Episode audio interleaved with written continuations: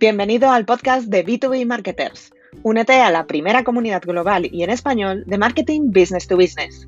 A través de nuestra web y plataforma, ayudamos a los profesionales a convertirse en auténticos superhéroes del sector B2B mediante recursos, eventos, herramientas y cursos online. No te pierdas detalle en b2bmarketers.com.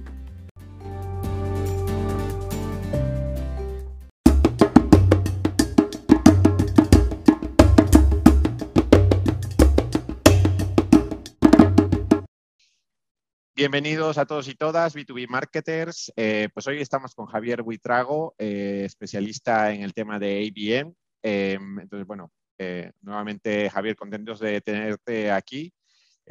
Os, os, cuento rápidamente para las personas que os estéis conectando por primera vez a un webinar de B2B Marketers, pues nosotros somos la comunidad en español donde pues, puedes desarrollar tus habilidades sobre esta área de B2B tan, tan específica y, también somos una comunidad en español.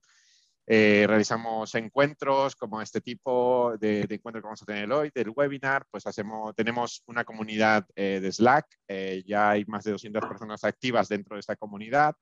Y bueno, y muy pronto lanzaremos también cursos online especializados en este tema de, de marketing B2B. Entonces, es b2bmarketers.com. Os invito a uniros eh, en la comunidad si, si, aún no lo habéis hecho, ¿no? Y sobre todo a la comunidad Slack, donde hay una conversación bastante interesante. Os recordamos, eh, si quieres, vamos a pasar a la siguiente slide, eh, Javier, pues que este webinar, pues Javier ha preparado una presentación, pero por supuesto habrá temas que a lo mejor os interese, más específicos o algo que por X motivo no se haya tratado, ¿no? Entonces, no dudéis en dejarnos eh, vuestras consultas en, las preguntas, eh, el blog específico para preguntas o en el chat y nosotros las iremos respondiendo al final de la presentación de Javier. También estamos retransmitiendo este, este webinar eh, por nuestras redes sociales, especialmente por Twitter y por Instagram. Entonces podéis seguirlo con el hashtag ABM Webinar. Pues si queréis, pasamos a la siguiente y entramos en materia. Eh, ABM, ¿no? Eh, pues este concepto del que ya, ya eh, pues venimos hablando, escuchando hace mucho tiempo, pues bueno, tiene por supuesto muchas ventajas que, de las que vamos a aprender hoy, pero también tiene muchos retos. En, primer, en primer lugar, un, punto, un punto importante es el Ideal Customer Profile, ¿no? Es un poco el punto de partida de esta estrategia, el saber a quién te diriges el saber cuáles son sus eh, objetivos, cómo puede tu empresa pues, aportar valor sobre esos objetivos. Y con esto sabemos que el 68% de las empresas que tienen un Ideal Customer Profile definido tienen una mayor conversión a ventas según pues, un estudio de, Topo. Por otro lado, al ser una estrategia eh, que va muy conectada entre marketing y ventas, es súper importante el tema de la alineación entre estos dos equipos. Eh, es tan importante que el 36% de eh, las empresas perdón, que tienen una, alineación entre marketing y ventas tienen un, 36% más en la retención eh, de sus clientes. Pero por supuesto, y esto nos lo comentaban el otro día eh, a través de la comunidad de Slack, uno, hay retos en la implementación y uno de ellos es la personalización. a veces tenemos equipos pequeños de marketing o no suficiente contenido para poder personalizar para esta estrategia IBM. Y pues esto es uno de los retos que pues eh, vamos a tratar hoy, eh, o al menos lo, lo, vamos a lanzar como pregunta para Javier, para pues, que nos dé un poco pistas sobre cómo, cómo conseguirlo, cómo optimizar este proceso. Y para esto, pues contamos, como decía, con Javier Buitrago, eh, que en la siguiente slide, pues hago un poco su presentación. Él tiene pues más de 15 años de experiencia liderando equipos de marketing y ventas en multinacionales tecnológicas. Trabaja ahora mismo en WFN y bueno, sobre todo gracias a esta experiencia que tiene, pues eh, ha implementado diferentes campañas y procesos de IBM en diferentes empresas. Pues muchísimas gracias nuevamente Javier por, por estar aquí, por compartir con nosotros y te dejo eh, pues este momento para que puedas contarnos un poco más de IBM. Pues muchas gracias Ivo por la presentación y por darme la oportunidad de, bueno, pues, de compartir con vosotros esta, esta charla en la que esperemos que salgamos eh, pues, mutuamente beneficiados. ¿no? Vamos a aprender un poco todos, tanto de las preguntas y, en este ambiente de compartir conocimientos que, comentabas. Eh, le comentaba a Ivo antes que, era lo que esperabais de, esta, esta, charla, ¿no? Pues para adecuarlo un poco más en un sentido o en otro. La verdad es que con la primera introducción que ha hecho Ivo, pues eh, se resumen bastante bien eh, puntos clave de los que tenemos que tener en cuenta en, una campaña de ABM, ¿no? Y la diferenciación que podemos tener entre inbound y, ABM. No sé si ha sido, Ivo, casualidad o no, que hayas puesto la foto del dardo esta, que me acabo de dar cuenta ahora. ¿Es, una, ¿Es casualidad o lo has puesto por algo? Sí, un poco por, ir al target, ¿no? ir al, exactamente a donde tenemos que, ir. Pues me acabo de dar cuenta por eso, porque bueno, la, primera parte que podríamos eh, hablar, el primer comentario que podríamos eh, definir sobre el account-based marketing es la diferencia con el inbound. Eh, por decirlo así, yo siempre pongo un ejemplo, la diferencia entre el inbound marketing y el account-based marketing es que en el account-based marketing eh, tiramos con este dardo o con este arpón, mientras que y tiramos solo a los peces o a la diana que nosotros queremos, y en el inbound, pues la estrategia es distinta, es una eh, pesca más de arrastre en la que tiramos una red y a partir de ahí cogemos los, peces que nos interesan, ¿no? O acabamos eh, cogiendo los peces que pueden ser pues clientes nuestros, mientras que en el account marketing vamos a coger solo, vamos a tirar solo a estos peces que nos interesan con este dardo, ¿no? Así que me ha parecido muy, muy acertada esta, esta, esta, esta diapositiva, esta, esta foto.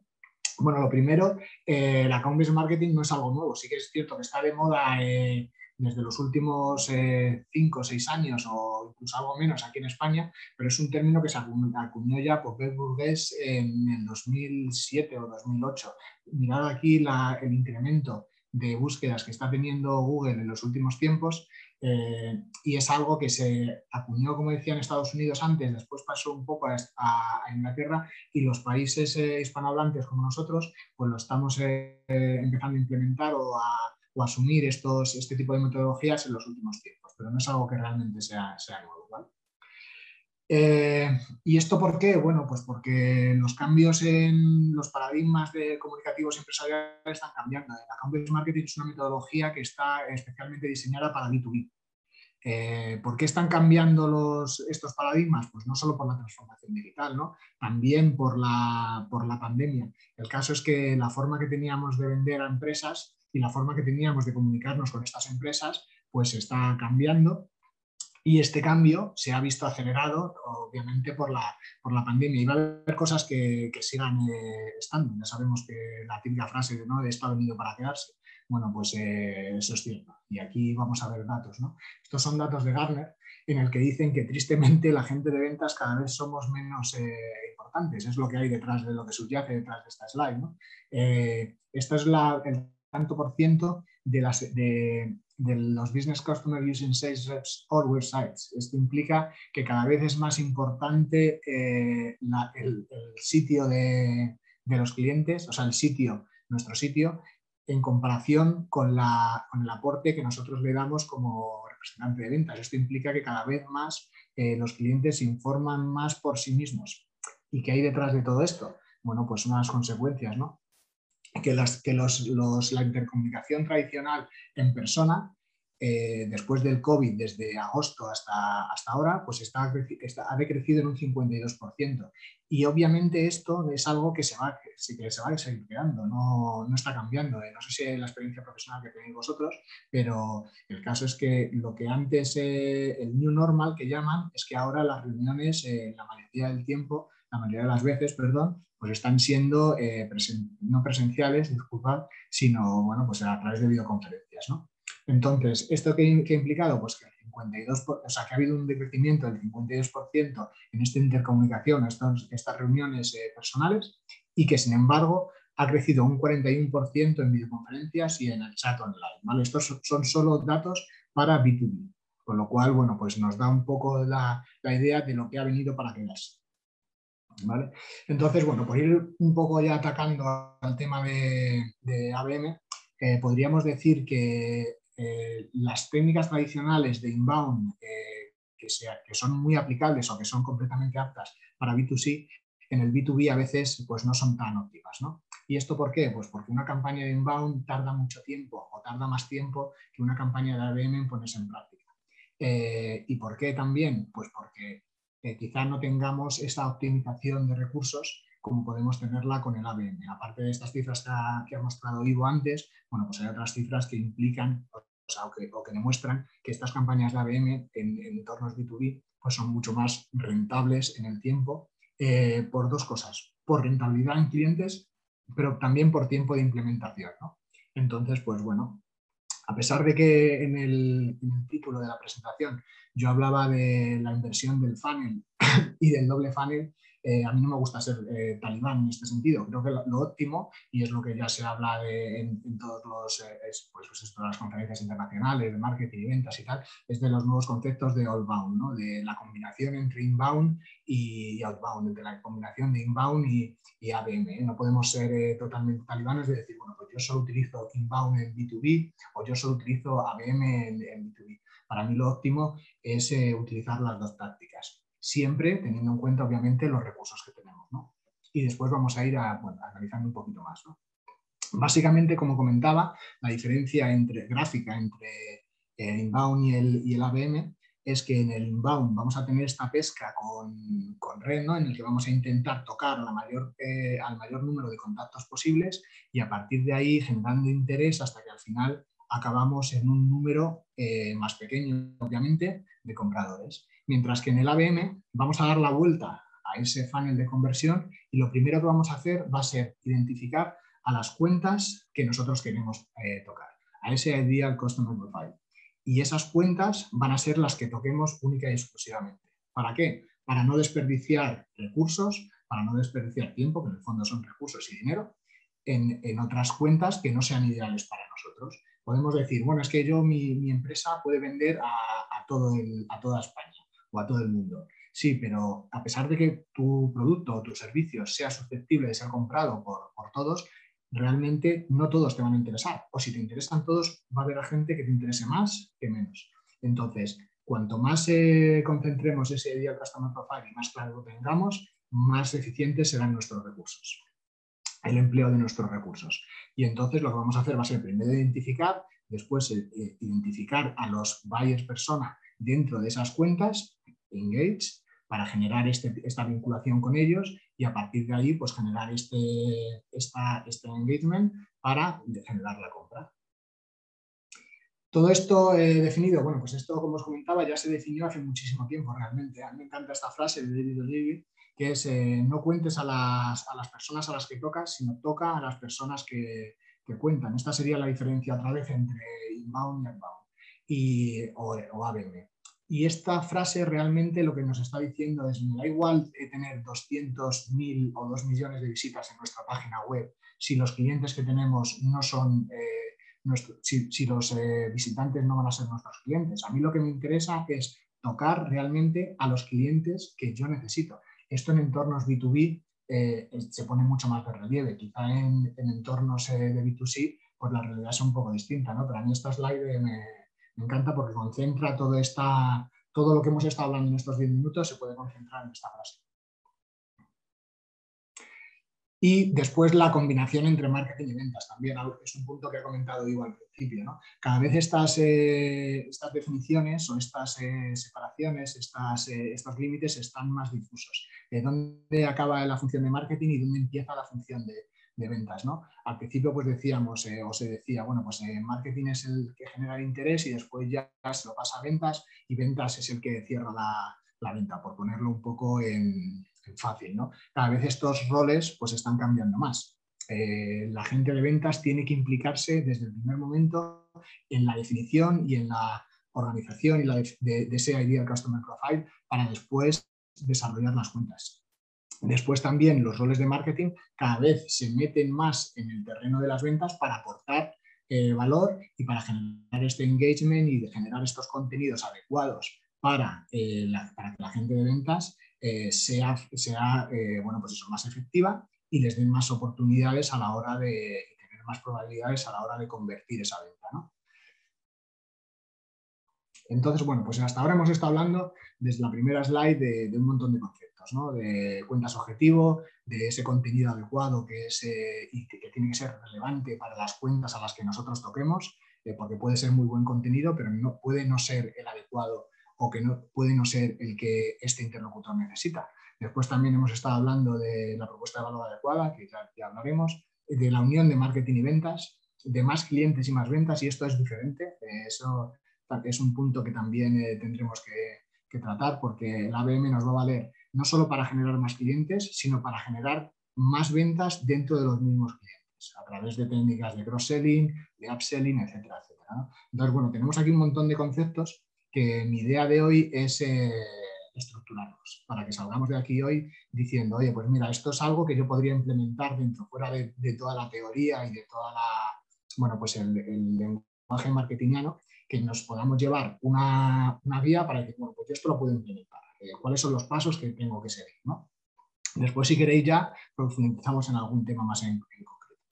Pero básicamente, eh, definió los, los pilares de la estrategia BM en tres. Primero, segmentar, y aquí entra mucho la, slide que hemos puesto de marketing y ventas, definir quién es el cliente objetivo y cuáles son las cuentas objetivo, saber cuáles son las cuentas a las que me voy a eh, dirigir y no derivar en otras eh, o gastar recursos en otras para ser lo más óptimos posible. Después estructurar, que es lo que veremos en la slide siguiente, que será eh, ver cuál es la estructura de nuestro plan de marketing y ventas que tenemos que seguir para seguir estos pasos y al final llegar a una, bueno, pues a una estructura de ventas que sea replicable en otros mercados, en otros clientes, etcétera, etcétera. Y después medir, siempre medir. Y aquí también vamos a hacer una diferencia entre las. Eh, estamos acostumbrados en marketing, o estábamos acostumbrados en marketing, en medir eh, visitas a la web, seguidores, engagement en redes sociales, etcétera, etcétera. Aquí vamos a ir más a otro tipo de, métricas a medir test A-B en, conversión, en emailing, en medir eh, velocidad de ventas, no solo, no solo número de ventas, en medir todo lo que sea relativo a la efectividad de estas ventas, ¿no? Eh, fuera de lo que, bueno, pues yo una vez escribí un artículo que, se llama las métricas de vanidad. Fuera de estas métricas de vanidad que, en el, que se suelen utilizar quizás más en, bueno, pues en técnicas de, inbound, ¿no? Eh, vamos a medir términos, o sea, vamos a medir KPIs que sean más orientados a la, venta. Y entonces estas serían las fases. Eh, quizás esta es, esta es, una slide en la que nos podríamos tirar hablando pues eh, tres meses, quizás, ¿no? desarrollando cada uno de los puntos eh, de, esta slide. Pero básicamente esta sería la estructura de las, de las fases de un proyecto tipo de ABN, en la que nosotros primero vamos a diseñar, después vamos a generar un entorno digital y después vamos a pasar a la parte comercial con estos clientes, a pasar a la interacción comercial. Eh, podríamos hablar de fase 0, 1 o 2, bueno, da igual cómo la. El caso es que primero tenemos que hacer un trabajo previo en el que cuanto más eh, implicado esté eh, marketing y ventas y la dirección general, obviamente, de cada una de las empresas, para que esto se considere como un proyecto conjunto, no solo de marketing, no solo, de ventas, sino de los dos, cuando los objetivos de marketing y ventas sean comunes, pues mejor vamos a desarrollar estas pruebas. Entonces, a partir de ahí, ese diseño va a costar de varias fases o, costa, como nosotros lo hacemos por lo menos, de varias fases. Primero un análisis interno, ya sea un etcétera, etcétera. Un análisis interno de competencia, de competencia digital y de competencia de propuesta de valor, eh, de, estos dos términos. Después, la definición de la idea Customer Profile, eh, cuáles son las cuentas, el arquetipo de cuenta que yo quiero y dentro de cada cuenta, cuál es el departamento también. Eh, no es lo mismo eh, decir que yo voy a ir a, Telefónica que voy a ir a, pues a, una, una pequeña cuenta de, informática. ¿no? tener definido muy bien cuáles son las cuentas tipo que voy, a, que voy a utilizar. Y cuanto más grande sea la compañía, más importante es esto. Y de ahora pondremos algún ejemplo de esto. Eh, después el buyer persona y después, una vez que tengamos definido cuál es el, el, el ICP, después el buyer persona y con esto sepa, definamos cuáles son las cuentas, vamos a generar una base de datos. ¿eh? Y podríamos poner un, ejemplo con esto. Eh, vamos a poner el ejemplo de la banca. ¿no? Pues eh, yo en, nuestro ICP va a ser dentro de la banca los, cuatro o cinco jugadores que, tenga, que estén representados en el IBEX 35. Bueno, pues eh, mi ICP va a ser las, las cuentas que tengan, que estén en el IBEX 35 de la banca. Dentro de eso vamos a poner que nosotros vendemos servicios jurídicos o legales. Bueno, pues dentro de eso nuestro ICP no será BBVA o va a ser Santander o, CaixaBank ahora, sino que va a ser el departamento jurídico dentro de esa, esa corporación, de esa, empresa. Y dentro de eso, el buyer persona va a ser una persona que tenga eh, pues, eh, inquietudes por estas, eh, bueno, que va a ser que, su trabajo sea ese, que sea un perfil determinado y eso lo va a definir el buyer. Con estas dos definiciones vamos a hablar ya de las cuentas, que en ese, en ese caso ya sí le vamos a poner nombre, que van a ser, pues eso, Santander, BVA, CaixaBank, los 4 o 5 que, haya. Esto puede ser un caso de 4 o 5 cuentas o puede ser un caso de 5.000 cuentas o de, o de 100.000. Me refiero a si nuestro ICP es, eh, pues yo quiero vender eh, impresoras. Bueno, pues cada una de las de, los 3 millones de, empresas que hay de España, la mayoría son autónomos. Bueno, pero, vamos a centrarlo un poco más. Vamos a definir que nuestra impresora pues va solo a clientes que tengan más de 500 empleados. Eh, bueno, pues ahí ya vamos a empezar a sesgar un poco más hasta que al final lleguemos a una base de datos o a, una, un número de, de cuentas objetivo en la que después construyamos nuestra base de datos y la podremos construir de formas, de varias formas, ¿no? Pues ya sean de, bueno, desde identificación por LinkedIn, eh, páginas amarillas, eh, compra de bases de datos, eh, bases de datos internas de clientes que ya tengamos en nuestro CRM o en, nuestro, nuestra base de datos cualificada por, por histórico de clientes, etcétera, etcétera. ¿no? Otra, otra definición muy, bueno, muy gráfica de, de la diferenciación entre ICPs y después eh, ¿Por qué tenemos que tenerlos tan claros? Es porque eh, podemos volver otra vez al ejemplo de las impresoras. Dentro de las impresoras, eh, si nosotros vamos a una gran corporación de más de 5.000 empleados, por ejemplo, tendremos que tener los contenidos hechos para cada uno de los ICPs que nosotros tenemos, porque dentro de una empresa va a haber decisores y va a haber influenciadores. y, me explico con esto yo quiero vender, pues eso, una impresora a, una gran corporación como puede ser Endesa, que tiene, no sé cuántos empleados puede tener, pero más de 5.000 seguro, más de, 10.000 empleados. Entonces, ahí va a haber muchos interlocutores. Esta es una de las diferencias entre B2B y B2C. Eh, ahí tendremos que, saber si el mensaje va para el director financiero, va para el director técnico o va para el director de compras o va para, un usuario, porque el mensaje va a ser distinto. Eh, igual el, decisor es el, final es el director de compras, pero va a estar influenciado cada vez más las, directrices no se toman, o sea, las decisiones de compra no se, se, toman por una sola persona, sino que se tomarán por un conjunto de personas. Entonces, si yo le voy a decir a cada uno una cosa, tengo que saber que el contenido que le tengo que dar y el argumentario, la propuesta de valor a cada uno de estos, de estos interlocutores, a cada uno de estos interlocutores tiene que ser distinto. Al director financiero seguramente le, digamos que nuestra impresora es la que menos, la, más barata o la que más rentabilidad da. Al de servicio técnico le diremos que nuestra impresora es la que menos sabería. Al, usuario le diremos que, que nuestra impresora es la que más rápido funciona. Bueno, pues este tipo de ecuación de contenidos es lo que tendremos que ver en la segunda parte y para eso tenemos que tener muy, muy bien definido el ICP, que puede ser que sea distinto, eh, que, haya varios dentro de la misma cuenta, cuanto más grande sea la cuenta, o puede ser que sea único en el caso de que una cuenta sea pequeña y entonces a un pequeño comercio yo le digo que nuestra, nuestra propuesta de valor es eh, que mi impresora es la que mejor relación calidad-precio tiene, por ejemplo, ¿no? de valor de cada uno. Pero esto es para que veamos y pongamos en relieve la importancia de definir y de trabajar en esta segmentación previa eh, y en esta propuesta de valor previa. ¿Vale? A partir de ahí vamos a pasar a la fase de, bueno, pues entorno, donde vamos a definir los canales digitales, los activos digitales y los contenidos. Estos contenidos que hemos hablado antes tienen que ser eh, relevantes y adecuados a cada uno de los valles que hayamos definido.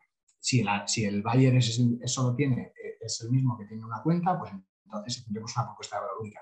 Si no, habrá que adecuarlo. Pero siempre tiene que ser el contenido adecuado al eh, interlocutor que tengamos. Después, los, los activos digitales también. ¿Cómo vamos a interrelacionar con ellos a través de nuestros canales? Bueno, pues si va a ser a través de la web, del blog, de redes sociales, de un webinar, perdón, eso sería más un contenido, ¿cómo vamos a interrelacionar con ellos? Y a partir de ahí, de generar este ecosistema o este entorno digital que se va a componer de canales, activos digitales y contenidos, eh, desarrollar o, saber cuál es la solución tecnológica que yo necesito. Y esto tampoco tiene que ser muy, bueno, mira, este es el entorno tecnológico, el stack tecnológico de que define.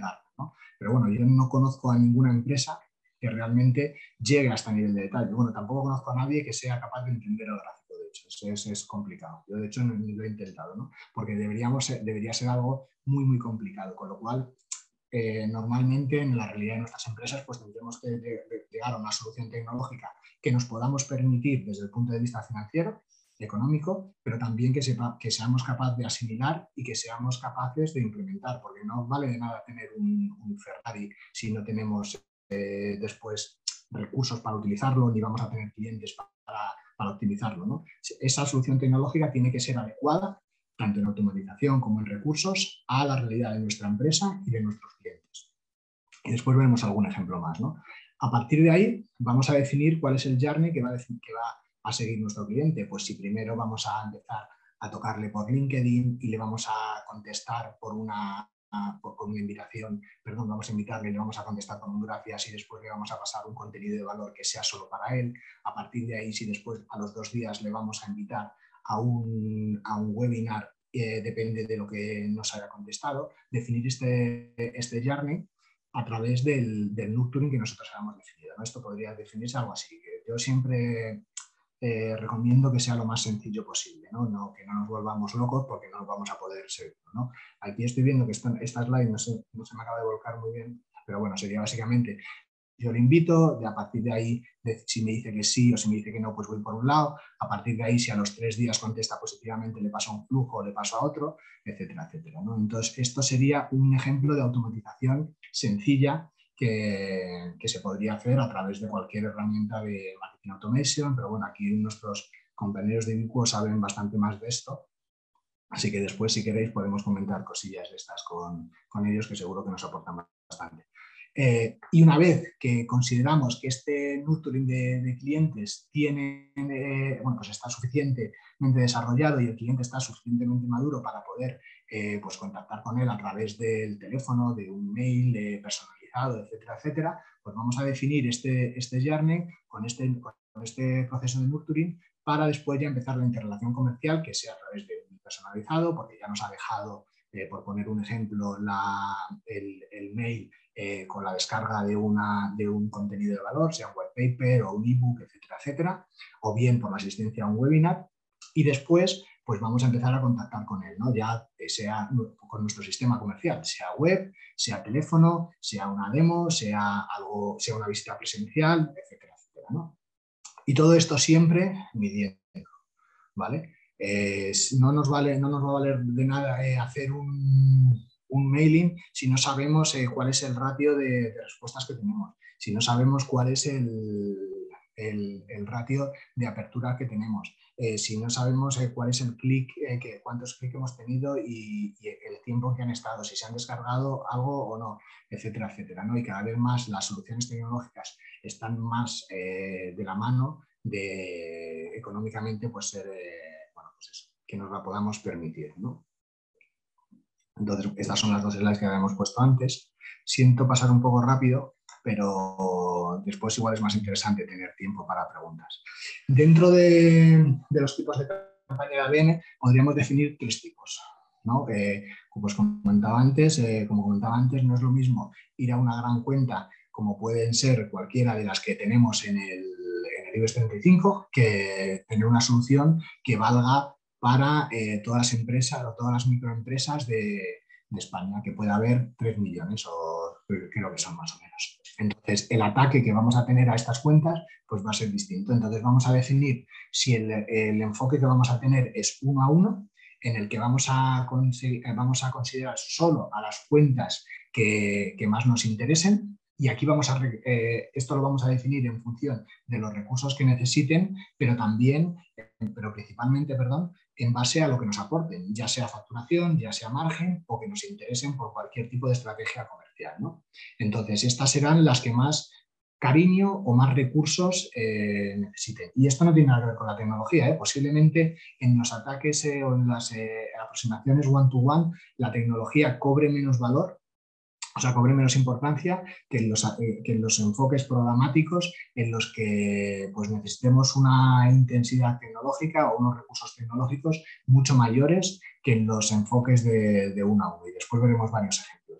Después también tendremos un enfoque de uno a varios en el que podremos identificar verticales, pues eso, verticales de banca, verticales industriales, verticales de, o, o simplemente un número de cuentas que sea entre pues eso, 15 y 35 cuentas que mantengan un número, o sea, unas ciertas características comunes dentro de una misma industria, para después pasar a, si ya se nos va de ese número, a una aproximación más programática que se asemeje incluso más a la parte de, inbound, ¿no? en el que yo lance comunicaciones que sean más extensivas y a partir de ahí, eh, en el momento que detectemos que hay interés por parte de la cuenta, y esa cuenta, pues por decirlo así, levante la mano, entonces ya me intereso por esa cuenta y entonces ya voy a, cuidar de esa cuenta, la ataco, la, la, la, intento tocar comercialmente, etcétera, etcétera. ¿no? Entonces es un poco más reactiva en un, segundo, en un segundo punto. Entonces, dependiendo de las cuentas que tengamos, pues vamos a tener una combinación de, o sea, una, una aproximación o una estrategia one-to-one, one-to-few o one-to-many. Estos serían algunos de los ejemplos, ¿vale? Por ejemplo, si yo quiero, esto es un ejemplo que hizo un amigo, que quería hacer una campaña porque la cuenta de Estrella Galicia les, interesaba especialmente, ¿no? Entonces se llegó a hacer una landing, vamos a poner el ejemplo con las landings ahora, en diferentes tipos de contenidos y de canales que se pueden hacer en distintas estrategias para que veamos ejemplos reales, ¿no? Entonces, eh, a esta empresa le interesaba mucho eh, la cuenta de Estrella Galicia. Bueno, pues se le hizo una, eh, una landing especial solo para Estrella Galicia en la que se le, mandaba al decisor de compra cómo podía esta empresa ayudar a Estrella Galicia. Entonces, claro, cuando se mete en una web y dice, estos tíos se han molestado en hacer una web personalizada para mí y, ya me han estudiado porque saben cuáles son mis puntos de dolor y saben cuáles son eh, dónde me pueden ayudar, y, tienen la solución para esto. Bueno, pues voy a, eh, voy a darles la información de, mi mail para que, bueno, pues saber un poquito más. Esto sería un, ejemplo de un contenido one to Esto es concretamente es de la empresa en la que estoy ahora, en el que diferenciamos, por un lado, las funerarias y por otro lado, las aseguradoras. Entonces, hacemos un contenido de descarga solo para eh, los grupos funerarios que, pueden ser X eh, números en España y bien para, o bien para las aseguradoras, que son en este caso pues 45 aseguradoras. Entonces, tenemos una propuesta de valor distinta para cada uno de los sectores y la, obviamente aquí no hacemos un ataque tan personalizado o una aproximación tan personalizada, sino que lo hacemos para el clúster o para la vertical de aseguradoras y en este caso pues para la vertical top de funerarias. Y ahora veremos también algún ejemplo más, más detallado de esto. O bien podemos tener una aproximación más, eh, más masiva, más programática, en este caso de Garner. Un ejemplo que tiene eh, Garner for IT. Garner pues son las soluciones que tiene Garner para todo el ecosistema de, IT. Y una vez que eh, lanza estas comunicaciones o tiene estos activos para y estos contenidos para este sector tan amplio en el que caben miles y miles de empresas, pues ya empezamos a desgranarlo y empezamos a, personalizar más el, contenido en cada una de las cuentas. Pero al principio no gastamos todos esos recursos en todo este, este sector. O bien Endesa, que en este caso pues hace una comunicación más masiva para eh, movilidad, etcétera, etcétera, a través de una, bueno, pues eh, webinars, anuncios de televisión, etcétera, etcétera.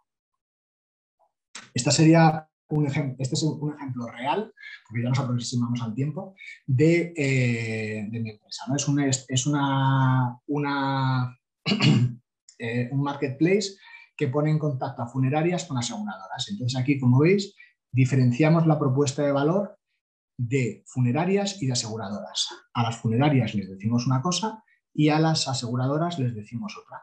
Les comunicamos otra cosa. Y también diferenciamos entre eh, aproximaciones uno a uno, uno a varios o eh, one to many o una, o una a muchos. Entonces diferenciamos por un lado la propuesta de valor y también los clientes. Y después también pasamos, a, partir de ahí, una vez que hemos diferenciado las propuestas de valor, pues identificamos las cuentas. Aquí he quitado los nombres, ¿no? Pero aquí tendríamos seis cuentas, aquí tendríamos 40 cuentas y aquí tendríamos más de 750 cuentas. Y en el caso de las aseguradoras, pues aquí tendríamos tres y aquí tendríamos pues 90 eh, aseguradoras, perdón, 90 embajadas y 43 aseguradoras. Entonces, la diferenciación va a ser tanto en mensaje como en eh, intensidad o recursos gastados en cada una de estas cuentas. Esta cuenta, una de estas tres cuentas, pues requerirá, requerirá mucho más recursos de lo que requiere una de estas 750 cuentas. Y después también por fases. Vamos a empezar por una fase en la que quizá empecemos por estas pequeñas, después pasemos a las medianas y después a las grandes, o al revés. Con lo cual, aquí vamos a tener que que planificar una estrategia previa en la que, como comentaba, primero definamos cuál es la propuesta de valor, después eh, definamos cuáles son las cuentas a través de nuestro ICP, después definamos cuáles son los contenidos que les vamos a dar a cada uno de nuestros eh, buyer persona y después ya empezamos la integración pues eso, comercial. ¿no? Entonces, para acabar, eh, algunos, porque voy justo en el tiempo que, que, teníamos planteado para después tener ronda de preguntas, etcétera, etcétera. Eh, takeaways o conclusiones. Primero, la alineación de marketing y ventas es clave y esto es para principalmente eh, definir esa segmentación que hablábamos antes, este dardo, dónde queremos dar con este dardo. Después que empecemos con pilotos, no podemos pasar de, de 0 a 100 y cambiar toda nuestra política comercial. Si, estamos acostumbrados a hacerlo de una manera, esto tiene que ir poco a poco para, siempre funciona mejor haciendo un piloto, aprendiendo de esta prueba y error y después ya en los siguientes pasos pues ir eh, mejorando a través de estos procesos de iteración. Después que lo hagamos por etapas, no podemos empezar, si queremos hacer un ataque uno a uno, uno a varios y uno a, muchos, no podemos hacerlos todos a la vez, sino que es recomendable hacerlo por etapas y después siempre medir todos estos resultados. Eh, desde el momento en que empezamos a medir, eh, vamos a empezar a aprender y lo como se dice, ¿no? Como dice en, el, bueno, esa, esa, cita, lo que no se puede medir no se puede mejorar, lo que no se, lo que no se mide acaba, acaba muriéndose. Y vos, si te parece bien, eh, pasamos a la ronda de, preguntas y, Perfecto. Y comentar cosillas. Genial, eh, pues muchas gracias Javier, súper interesante y sobre todo pues ver ejemplos concretos yo creo que nos da pistas eh, muy reales de cómo tenemos que ir implementando esta, esta, estrategia. Eh, pues si quieres empezamos con las preguntas. yo creo que tenemos un tiempo bastante interesante como para comentar un poco la presentación y también algunos temas adicionales. Y aquí, como dice mi compañero Julián, no dudéis en, añadir vuestras preguntas que las iremos capturando pues, durante todo este tiempo. Eh, la primera pregunta que teníamos eh, es con respecto a los diferentes tipos de estrategia o de tipos de campañas ABM que, comentabas. ¿Existe a, lo mejor eh, algún target? Tú mostrabas el ejemplo, pues en tu empresa pues utilizáis diferentes, diferentes vamos a decir, enfoques, pero si yo soy una empresa que estoy empezando, ¿Qué características debería tener, empezando la estrategia de IBM me refiero, qué características debería tener para empezar eh, en el nivel one-to-one? o... Disculpa que no te, no te he oído la primera, la, la, primera parte, entonces me he perdido con la pregunta. Sí, lo que decía es, si, si, una empresa está empezando eh, a implementar o tiene planificado implementar su estrategia IBM, ¿qué características debe tener la empresa para decir, oye, pues voy a empezar por el one-to-one o voy a empezar por el one-to-few o voy a empezar eh, por el one-to-many? ¿Hay alguna característica sobre la empresa, sobre el producto para definir eh, por cuál debería empezar o cuál sería tu recomendación aquí? Para mí esto es una decisión estratégica y, esto, y con esto me refiero a que eh, depende de lo que más le interesa obviamente a la empresa. Eh, los, enfoques one-to-one suelen ser para cuentas que, bueno, suelen ser, no son para cuentas que nos vayan a, representar mayor facturación, mayor ROI, etcétera, etcétera. Pero yo si tengo que empezar, o sea, estuviera, obviamente hay que estudiar la empresa, ¿no? Eh, pero si tuviera que empezar a hacer un ataque o una aproximación a BM, posiblemente las cuentas uno a uno no serían las primeras por las que empezaría, porque tengo más posibilidades de errar o de cosas que mejorar si empiezo eh, por otras. Eh, con esto me explico, puedo empezar a hacer un enfoque, eh, aunque sea un enfoque mucho más personalizado por cuentas de, de una segunda estratificación, en de que estén en un clúster, y a partir de ahí ver lo que funciona y ver lo que no funciona y después ya implementarlas en, estrategias de cuentas que efectivamente se merezcan ese, enfoque uno a uno y gaste esos recursos, gaste ese tiempo ya con el know-how previo de, haber eh, bueno, pues eso, eh, iterado con otras cuentas y con otras estrategias de ABM en otras cuentas en las que quizá pues, sea menos lesivo para la empresa mm. el, no sé si, va por ahí la pregunta.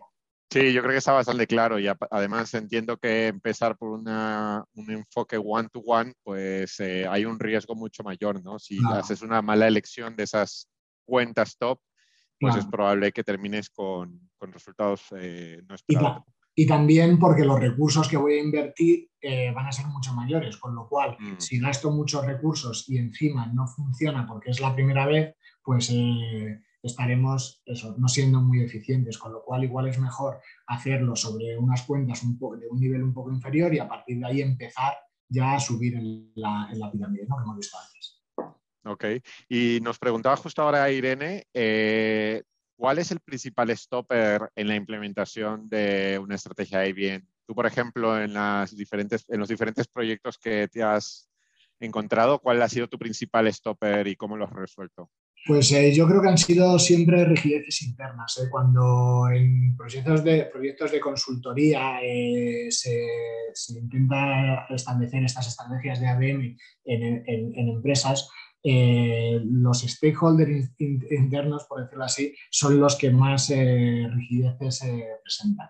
Y con esto me explico. quizá el departamento, cuanto más unidos estén marketing y ventas, más fácil va a ser esto. Y esto no puede venir del departamento de marketing o del departamento de ventas. Esto tiene que venir siempre de la dirección general o de la parte de arriba. Cuanto más eh, eh, implicados esté la dirección y la ejecutiva en estas campañas de ABM y más convencidos estén, eh, mejor será transmitido al departamento de marketing y ventas, a los dos departamentos para que estén cohesionados y estén unidos en un mismo objetivo. Si hay uno de los dos a los que le chirría estas estrategias porque no les cuadre, porque el departamento de ventas se sienta agredido o porque el departamento de marketing se sienta eh, ninguneado.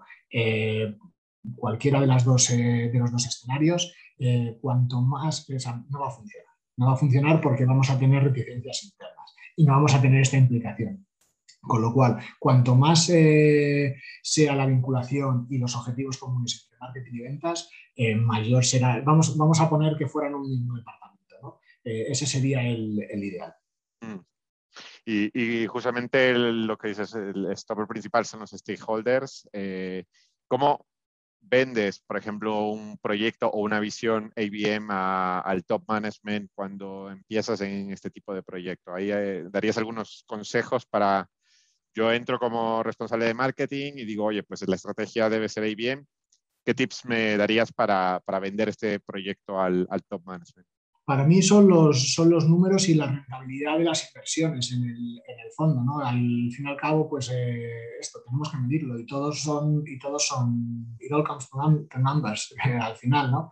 Eh, si nosotros somos capaces de, evidenciar que con estas estrategias, segmentando a los clientes, eh, vamos a gastar menos recursos para coger mayor rentabilidad, va a ser lo que el, el top management de compre, entre comillas, ¿no? al final es una venta de un, producto, de un proyecto interno. Y esto, eh, mi experiencia, eh, por lo menos eh, ha sido que cuanto más se venda como un producto global, o sea, ABM no es una campaña más de, de prensa, no es una campaña, o sea, dentro de una empresa pues podemos tener campañas de anuncios, de prensa, de publicidad, de eh, pago eh, de paid media, eh, Google Ads, etc. ABM es una metodología que tiene que involucrar a todas estas y que se nutre realmente y se apoya y se apalanca en todas estas iniciativas de la empresa. Con lo cual, cuanto más veamos eh, una campaña de ABM como un objetivo global, como una, como una orquestación de campañas globales, más fácil va a ser que esto funcione y más fácil va a ser venderlo dentro de, una empresa. Pero principalmente hay que argumentar números. Números. Perfecto, pues eh, Eloy nos, nos, hacía una pregunta en relación, eh, y yo creo que este es un tema que interesa a mucha gente, sobre todo a la gente trabajando en los equipos comerciales, el posible solapamiento en la asignación de cuentas, ¿no? Cuando, por ejemplo, alguien, un, comercial ha empezado con la cuenta, luego pues eh, los procesos de venta duran pues a lo mejor mucho tiempo hasta que se cierran, eh, a lo mejor los mercados comerciales no están bien definidos. ¿Existe alguna regla que darías o algún consejo que darías sobre este tipo de distribución de cuentas en una estrategia ABM? ABM en ese caso no se mete, o sea, una estrategia ABM no, no implica eh, una u otra estrategia comercial eh, desde el punto de vista de la definición. ¿no? Es cierto que, como comentaba Eloy, creo que, que has dicho, eh, los procesos de venta en B2B cada vez, bueno, cada vez no, son mucho más largos que los procesos de venta en, en B2C. La media está en unos seis meses en, campañas de, de B2B y, de ABM, con lo cual puede ser que esto pase de un estadio al otro. Pero en el momento que nosotros definamos los puntos iniciales de segmentación, entonces podemos eh, eh, definir, depende de la empresa, necesitaríamos un poco más datos de, contexto, ¿no? de si lo vamos a definir por zona geográfica, lo vamos a definir por eh, producto, lo vamos a definir por características de, la empresa o por canales. Obviamente, si tenemos muy definido que vamos a hacer un one-to-few sobre X, X canal o X vertical, por ejemplo, pues tenemos que tener claro quién se va a encargar de, este canal. Lo mismo para una, en, el caso de uno a uno, pues es mucho más fácil, ¿no? Porque podemos asignar casi a dedo eh, quiénes son los interlocutores y quiénes son las, eh, las, personas encargadas. Pero incluso en el caso de uno a uno, y o más incluso en el caso de, enfoques uno a uno, no va a, ser, no va a haber solo un, interlocutor con esa cuenta, porque posiblemente si yo voy a, atacar a, una cuenta, pues otra vez el ejemplo del, del IBEX 35, seguramente que necesite implicados de marketing, de ventas, de servicio técnico, de un montón de, de, interlocutores que vayan a esas cuentas, con lo cual mm. no podemos definir una regla única para, para esto, depende un poco de la empresa. Perfecto.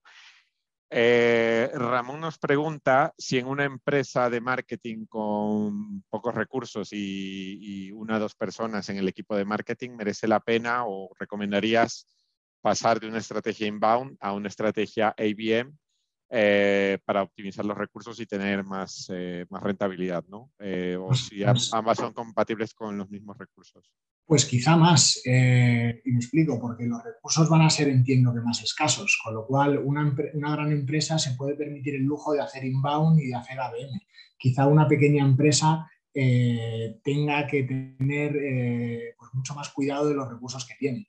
Y el ABM va de eso, va de ser mm. lo más eficiente posible. Con lo cual, cuanto más, primero, una pequeña empresa va a tener unas necesidades de, de liquidez, entiendo, mucho más acuciantes y mucho más rápidas que una gran empresa. Eh, con lo cual, el largo plazo que implica el inbound, eh, pues que hay que trabajarlo y que obviamente da su rentabilidad, sus réditos, eh, pero van a ser mucho más a largo plazo. Y después vamos a tener que, gastar bastantes recursos, porque recursos no solo hablamos de dinero, vamos a hablar también de, tiempo, con lo cual el tiempo en el largo plazo van a ser muchos recursos. Para mí, cuanto más pequeños, más limitados sean los recursos, más eficiente es una campaña de ABM.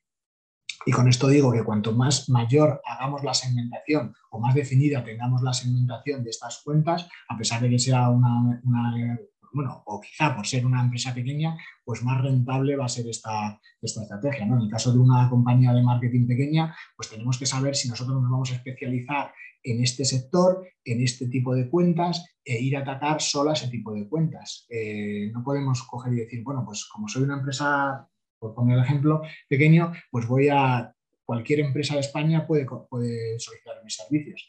Ya, pero estaría dando palos de ciego, quizá, ¿no? Porque voy a empezar en sitios que voy a entrar en una competencia en la que no voy a ser eh, competitivo y realmente no voy a acabar convirtiendo, con lo cual voy a desperdiciar recursos.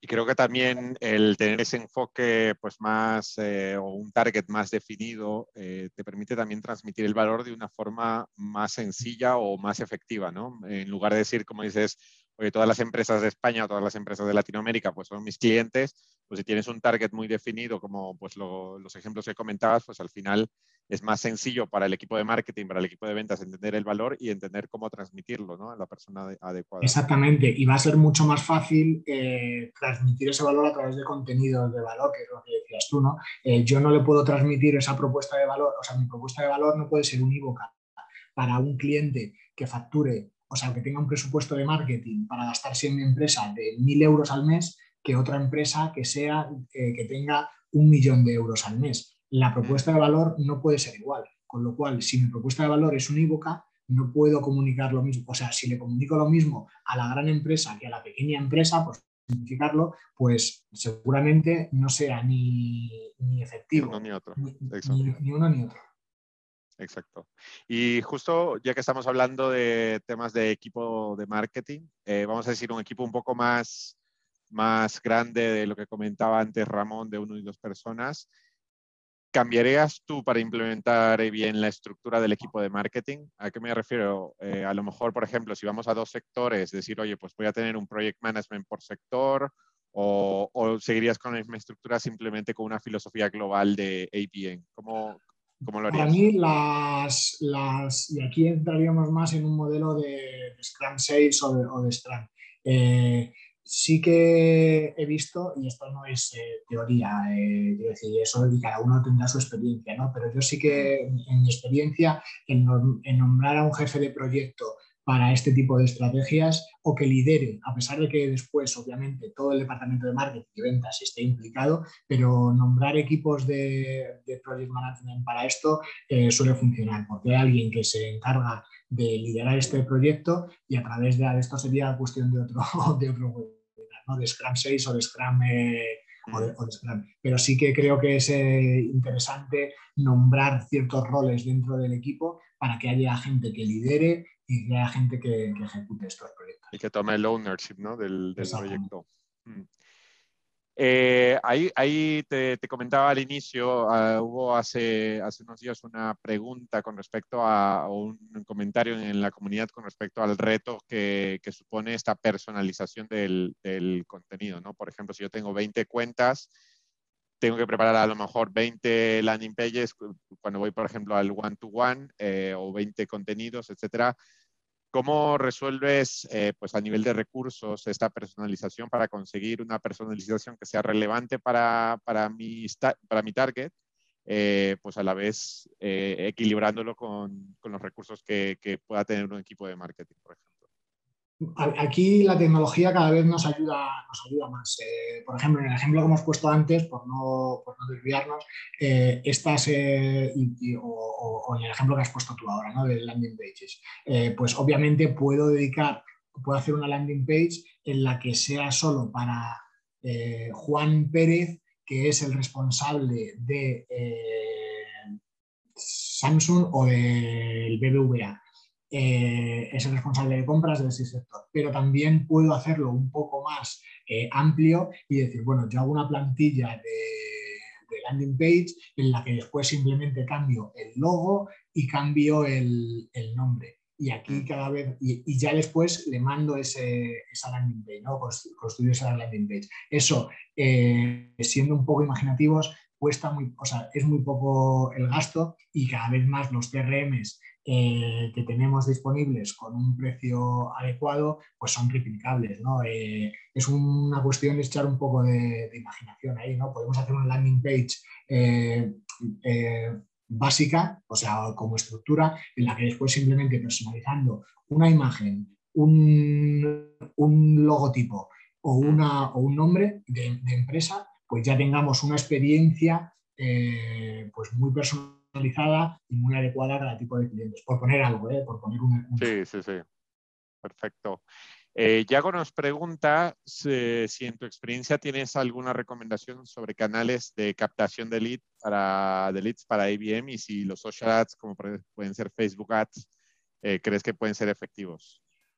Es que eso no, no, puedo responder a eso sin, tener un poco más de contexto, porque claro, depende un poco de, los, de dónde vivan tus clientes y de, y de cuál sea tu propuesta de valor cuál es tu empresa y cuáles son, o sea, Facebook Ads puede funcionar magníficamente en entornos B2B eh, en un sector, pero puede ser que en otro no, porque, está, porque tus clientes no estén viviendo en, Facebook. Puede ser que tus clientes solo vivan en LinkedIn o puede ser que solo vivan en, Instagram. Entonces, eh, hace falta adecuarlo un poco al, al, contexto de la empresa.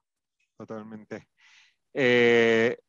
un poco más para entrar en la parte operativa, Irene nos pregunta herramientas de prospección o herramientas, vamos a decir, de forma general que recomendarías para implementar eh, una estrategia de IBM.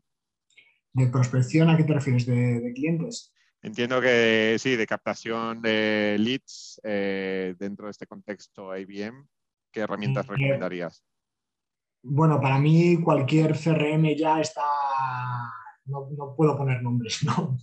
Eh, pero cualquier CRM ya tiene implementación con cualquiera de, las, de, estas herramientas para, o sea, implementación o integración con cualquiera de estas herramientas para que sea, bueno, de hecho vosotros de Video, eh, a pesar de que esté un poco separado, pues, creo que podréis dar mejores recomendaciones por ahí, ¿no? Pero bueno, cualquier, realmente es una cuestión más otra vez de personalizar en, la, en tu tipo de cliente, que, porque depende de, tu tipo de cliente, pues vas a, vas a necesitar unas más otras.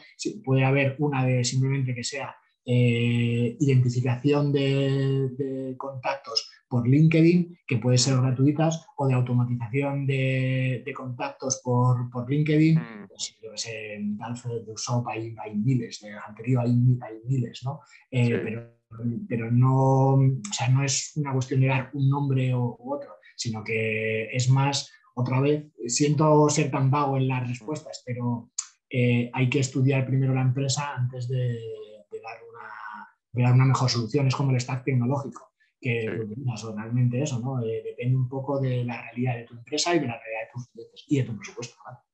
Claro al final primero es la estrategia y luego la tecnología, ¿no? Un poco lo que necesites y luego, luego bueno, simplemente para comentar, pues hay, cada vez más hay eh, las herramientas también, eso de marketing automation, por ejemplo, pues veo un movimiento muy, muy a este, este tema de IBM, ¿no? HubSpot, por ejemplo, tiene una sección específica de IBM con los target accounts y Pardot, por ejemplo, que son las, herramientas, las dos herramientas que más conozco, pues la integración con Salesforce es totalmente bien eh, orientada. Así que al, final... Mm. Sí, HubSpot tiene un módulo ya dedicado solo a, a ABM y Pardo realmente, que es la parte de, B2B de Salesforce, eh, lo mismo. Y se, se integran incluso con la inteligencia emocional de Einstein, etcétera. Sí, exactamente. Todo confluye en que vamos a ir, o todo parece eh, indicar que vamos a ir separando un poco los, los entornos de, bueno, pues HubSpot eh, se ha relacionado hasta ahora siempre más con, con, entornos B2C, pero cada vez más va a ir tirando también, bueno, cada vez más no, que ya está desarrollando módulos de, de ABM, etcétera, y, y, otros que también están haciendo módulos especiales de, de B2B. Exactamente. Perfecto, pues nos hemos quedado sin tiempo, eh, pero bueno, eh, yo creo que ha sido bastante, bastante interesante y esta parte de preguntas nos ha permitido profundizar mucho más. Eh, muchísimas gracias, Javier, otra vez. Pues antes de despedirnos, si te parece, vamos a pasar unas últimas slides. simplemente os queremos recordar, bueno, las preguntas ya las hicimos, así que sí, os queremos recordar que podéis decirnos qué os ha parecido este webinar. Eh, también en esta encuesta lo que solemos hacer es preguntaros qué otros temas queréis que, tratemos en los próximos webinars, así que por favor no dudéis en, dejarnos eh, vuestra opinión. Y también contaros que bueno, este webinar está siendo grabado, con lo cual pues inicio de la próxima semana vamos a compartiros eh, tanto la grabación de vídeo, el podcast y también un pequeño resumen en nuestro, en nuestro blog de b2bmarketers.com.